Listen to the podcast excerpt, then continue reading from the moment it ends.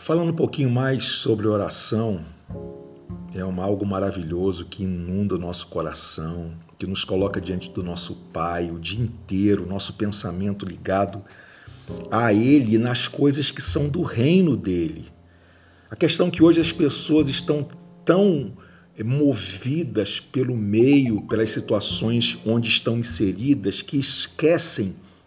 de estar sendo presenteadas por esse momento é, diário, intenso, é,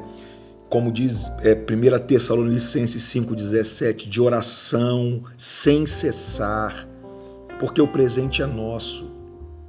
Nós que somos agraciados, porque, como eu disse no áudio anterior, quanto mais oramos, mais esvaziamos a nossa mente das preocupações do dia, daquilo que não temos capacidade de resolver, mas o Pai Todo-Poderoso, que já conquistou todas as coisas através de Jesus Cristo, o seu Filho, na cruz,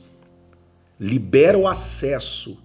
das suas maravilhas para a nossa vida. Então, que o Senhor te abençoe com paz, com ousadia, com coragem para vencer os dias maus, crendo na promessa da palavra, que você possa ser fortalecido pelo amor desse Deus maravilhoso que nos guarda.